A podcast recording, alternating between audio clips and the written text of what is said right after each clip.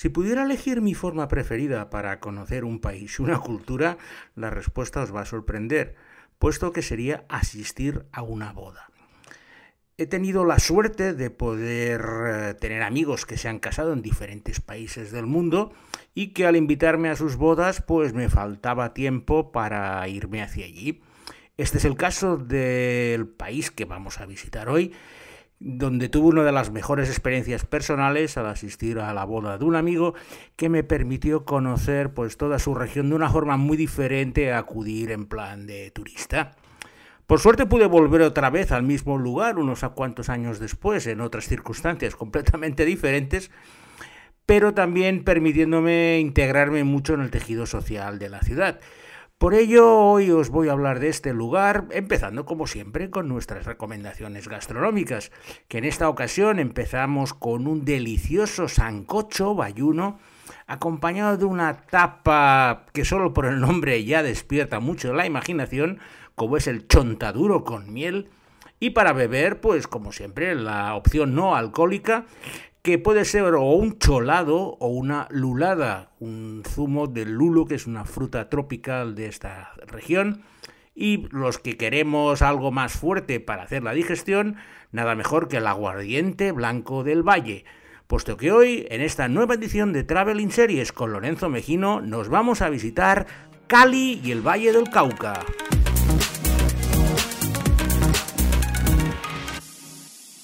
Cali es la ciudad más importante del sur de Colombia y la capital de la región que denominan el Valle del Cauca, que es el río que la atraviesa de norte a sur hasta pues, cerca de la frontera con el Ecuador.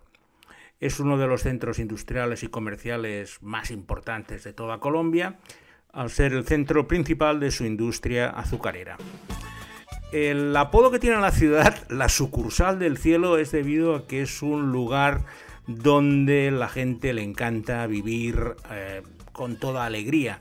Y esa alegría tiene su máxima expresión en la Feria del Cali, una explosión de salsa, baile y todo tipo de diversión que paraliza la ciudad durante casi dos semanas y que atrae a visitantes de toda Colombia e incluso de todo el mundo.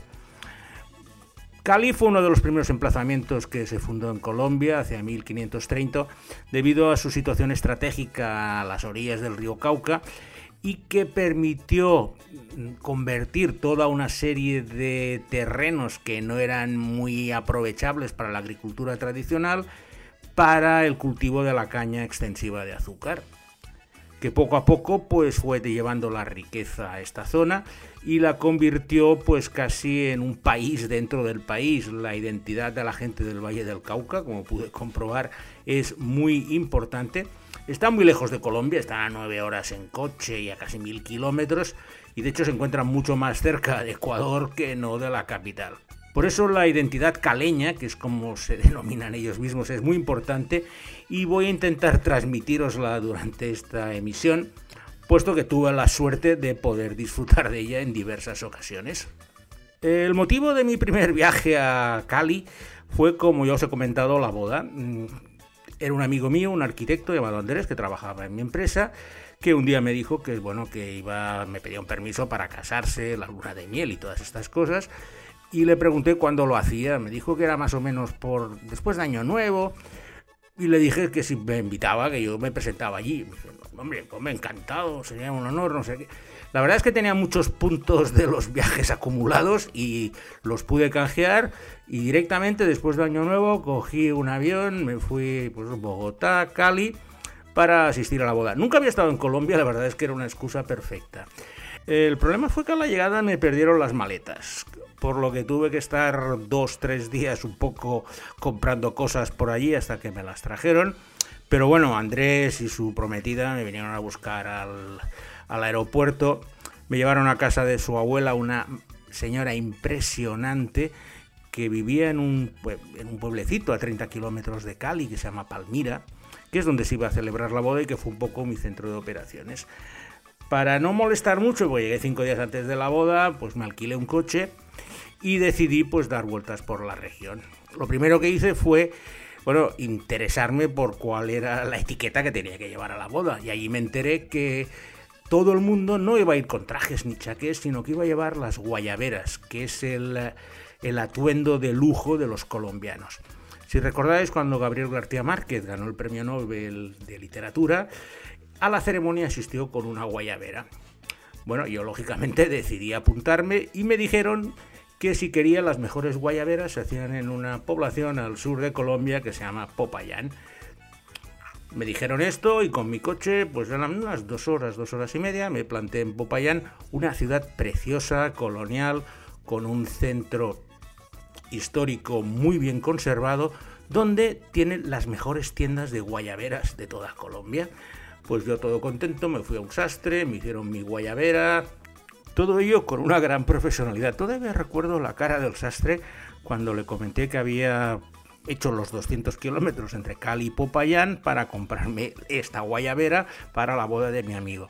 Y el hecho de que un español llegara a su tienda con todas estas historias que les había contado, el señor me invitó a comer después. O sea, estaba tan encantado con tener un cliente español de Barcelona que insistió pues en llevarme a comer, ahí es donde probé este sancocho bayuno, que es una sopa muy apetitosa, que es el plato típico del Valle del Cauca, y el señor pues se lo pasó en grande, tanto como yo, y me explicó muchas cosas que luego pues ya os iré comentando.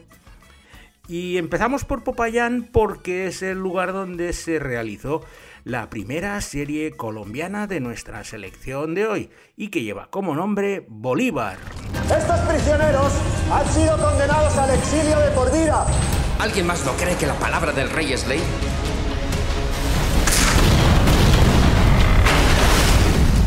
Bolívar es una serie de la televisión colombiana que está disponible en Netflix, que en 60 episodios documenta con todo detalle los eh, sucesos de la vida del libertador Simón Bolívar desde la edad de 7 años hasta su muerte, pasando pues por su boda en España y así como toda su formación para convertirse en el liberador de muchos países sudamericanos, así como su tumultuosa vida romántica.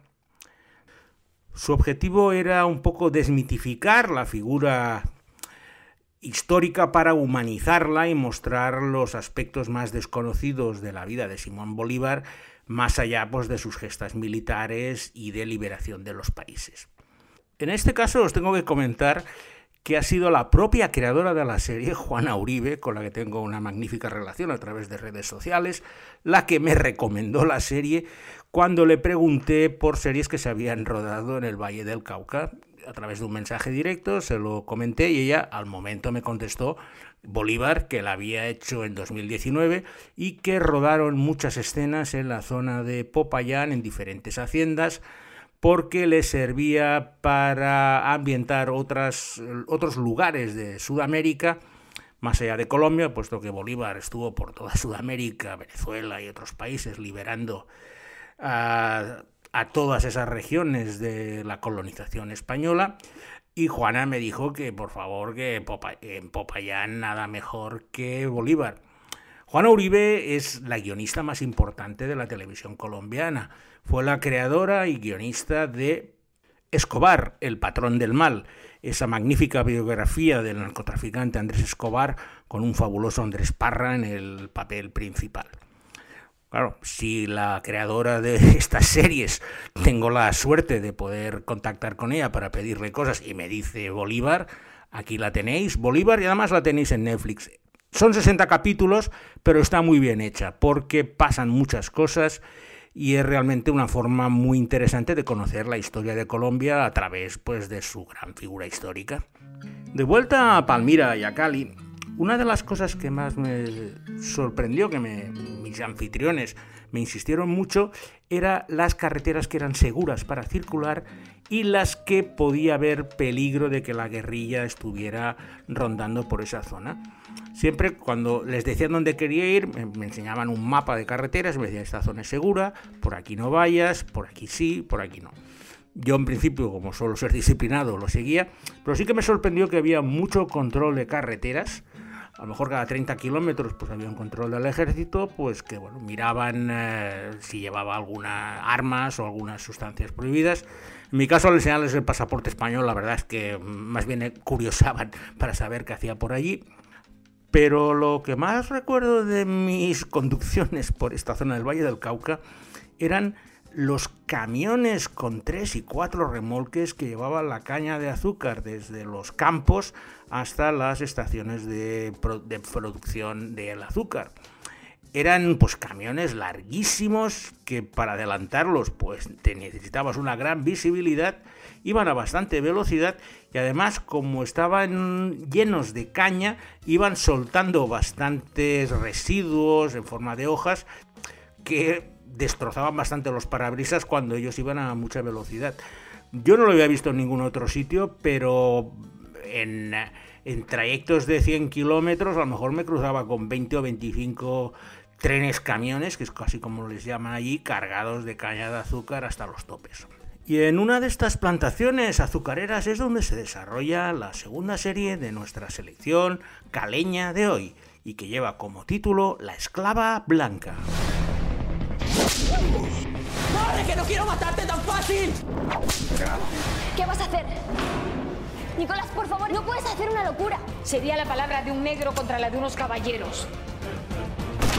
La esclava blanca es la historia de Victoria, una niña que queda huérfana con apenas un año de edad tras ser asesinados sus padres, unos terratenientes, por un malvado terrateniente rival, y es criada pues por una esclava negra que se la lleva a su poblado y la niña pues crece rodeada de toda esta población de esclavos negros, adoptando todas sus costumbres y formas de vivir.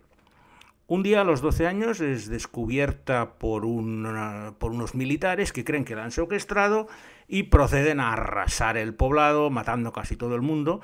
La niña puede escapar y es enviada a España a un convento de clausura para unos cuantos años después volver suplantando a una marquesa que está comprometida precisamente con el villano que mató a sus padres para proceder a su venganza cual conde de Montecristo y acabar con las personas que mataron a sus padres. La serie tuvo un éxito brutal en Colombia y aquí tengo otra anécdota personal muy interesante, puesto que está protagonizada por una actriz española, Nerea Camacho, que fue Goya por Camino, a la que tuve la suerte de conocer y estar pues dos días con ella en un festival de series que se hizo en Lucena, gracias al, al, voluntarismo y la gran iniciativa de dos grandes amigos como Vicente Cabeza y Raúl Domingo, los que si me escuchan les envío un saludo. Y pues estuve hablando con Nerea, yo había estado en Cali, ella había estado rodando en Cali y me estuvo contando muchas cosas, pues de, claro, una chica con 18 años se va casi siete meses a Colombia a rodar y pues bueno, la verdad es que le hizo mucha gracia que conociera Cali, pues también como ella, eso empezamos a hablar del Lulo, del Chontaduro, ella me comentó muchos detalles de la serie, yo luego la he visto, he seguido manteniendo el contacto con ella cuando va estrenando cosas. Y lo cierto es que otra de las razones de hablar de esto de, sobre las series de Cali era pues recordar estos, estos momentos que pasé con Nerea Camacho, que me dio precisamente una información interna sobre la serie que normalmente no suelo tener. A pesar de ser un país maravilloso, pues Colombia tuvo durante muchos años dos grandes problemas, la guerrilla y la delincuencia de los cárteles. En este sentido os voy a explicar una historia que me contó precisamente la abuela con la que estaba alojado poco antes de la boda que me dejó realmente hecho polvo.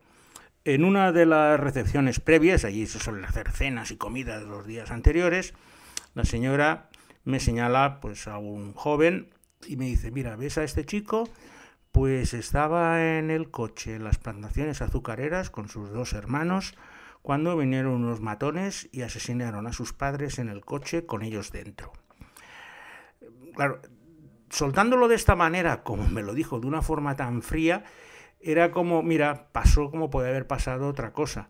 Los chavales pues fueron acogidos por la familia y bueno, hablando con ellos, la verdad es que el, el trauma que maten a tus padres delante tuyo en medio de una plantación, la razón que me explicaron fue porque la madre era una contable de una compañía azucarera y había descubierto algunos manejos sucios, por lo cual pues fue un asesinato a sueldo y uno de los hijos, que al que conozco bastante bien, pues me comentó que es una de estas cosas que, bueno, que le va a marcar de por vida y lo entendía perfectamente.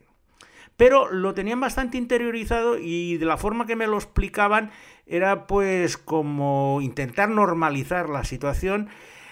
Dios lo quiso, Dios nos lo llevó, Dios nos lo trajo, siempre con esta admiración divina pero me ha parecido interesante para ver esta resignación que tienen en ciertos lugares frente a las, a las hostias que te puede dar el destino en forma pues que te asesinen a tus padres delante de tus ojos. Y en, esta, en este hilo de delincuencia y narcotraficantes se encuentra la tercera serie de nuestra selección caleña de hoy, y no es otra que Narcos. Tú tienes un acento chistoso. ¿De dónde eres? de Colombia. Ah. No tienen 10 segundos para salir de aquí. 10, 9, 7, 5, 4, 3, 2, 1.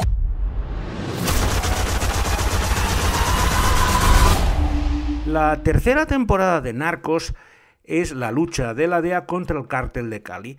Si recordáis, en las dos primeras estuvieron luchando en Medellín contra el cártel de Medellín, con Pablo Escobar como principal eh, figura a derrotar, pero ya empezaron a salir algunos miembros del cártel de Cali que dominaban el sur de Colombia y en la tercera temporada pues cambiaron el foco de Medellín a Cali para luchar con todos los terratenientes y mafiosos de la zona. En especial la familia Rodríguez, que era la que controlaba todos los resortes del tráfico de cocaína y de heroína que recogían pues, en Ecuador, en Perú, las selvas amazónicas y desde allí podían trasladar a sus centros de distribución en Estados Unidos. La tercera temporada de Narcos no tuvo la misma repercusión que las dos primeras, puesto que la figura de Pablo Escobar era mucho más magnética que no esta familia de Cali, los Rodríguez Orejuela, que eran más dispersos y al no tener una cabeza visible, la cosa se fue diluyendo un poco.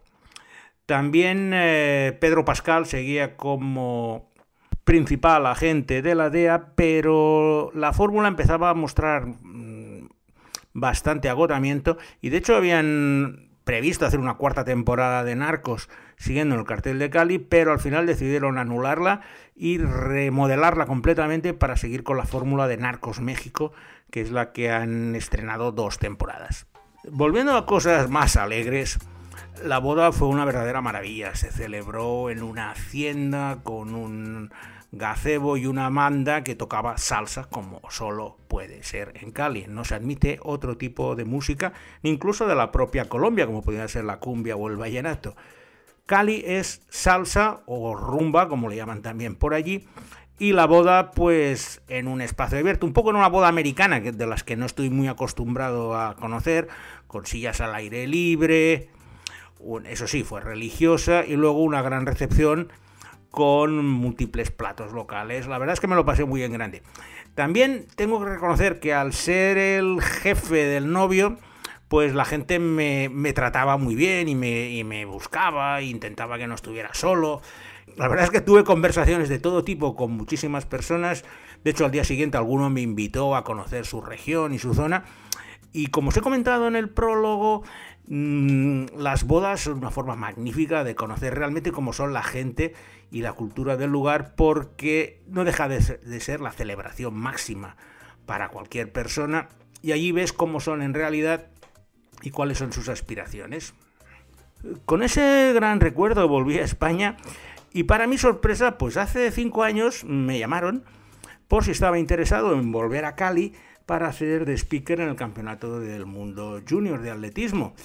Porque no tenía nadie que lo hiciera en castellano y pensaron que, como haber hecho Juegos Olímpicos y varios, eh, y varios grandes campeonatos, y la Federación de Atletismo me invitó a ir a Cali de nuevo. Les dije que encima conocía muy bien la ciudad y aproveché, pues nada, para ir. Además, me enviaron en dos ocasiones, primero para una prueba test y luego para el propio campeonato. Aproveché el viaje, pues para volver a ver a estas personas que conocí en su momento, que estuvieron encantadas de volver a verme, y cuando les expliqué que venía a ser de locutor, pues ya la cosa encima flipaba en colorines, ¿no? Porque no, no conocían esa faceta mía. Recuerdo el placer que me daba pues pasear por la sucursal del sur con el locutor en inglés, que era un buen amigo americano que no conocía nada de Cali, y yo un poco lo hice de, de guía y la verdad es que me lo pasé en grande rememorando los tiempos. Además, como era un acto oficial, pues conocí al alcalde de Cali, a varios parlamentarios, al presidente del Comité Olímpico y pues estuve como dos semanas allí disfrutando en grande, rememorando todas las delicias caleñas, en especial el baile, la salsa y las fiestas que son el centro de la última serie de nuestra selección vallecaucana de hoy y que lleva como título Amparo Arrebato. ¡Neta panza! ¡Neta panza! ¿Es que se ríe, soldado? ¡Ah, señor! ¿Es que se ríe? ¡Ah, señor! ¡Saque pecho! Amparo Arrebato, que lleva como subtítulo La negra más popular, es la biografía de la bailarina más célebre de salsa de la historia caleña. Conocemos toda su vida desde los años 60 y 70 a cómo empezó a subir en el escalafón de bailarines de salsa dentro de la feria de Cali y cómo ella pues de, de una chica de la calle consiguió ser la bailarina más adorada e idolatrada de todo Cali. Es una biografía, en 15 capítulos explica esta vida de una persona, yo la verdad desconocía su existencia, no la salsa no es una cosa que me guste mucho, pero siempre que he ido a Cali, la verdad es que me ha gustado y la he disfrutado porque en ese ambiente es muy diferente. Y Amparo Arrebato, que es una serie muy reciente, me ha permitido también rememorar esos tiempos pues de fiesta, salsa y disfrute que no deja de ser una manera de vivir la vida de una forma diferente. Y sin más, hoy vamos a cerrar aquí esta nueva edición de Traveling Series, agradeciendo a Alberto Laya que se habrá esmerado para encontrar todo tipo de música de salsa y rumba para darle un tono musical a mi narración más bien monótona.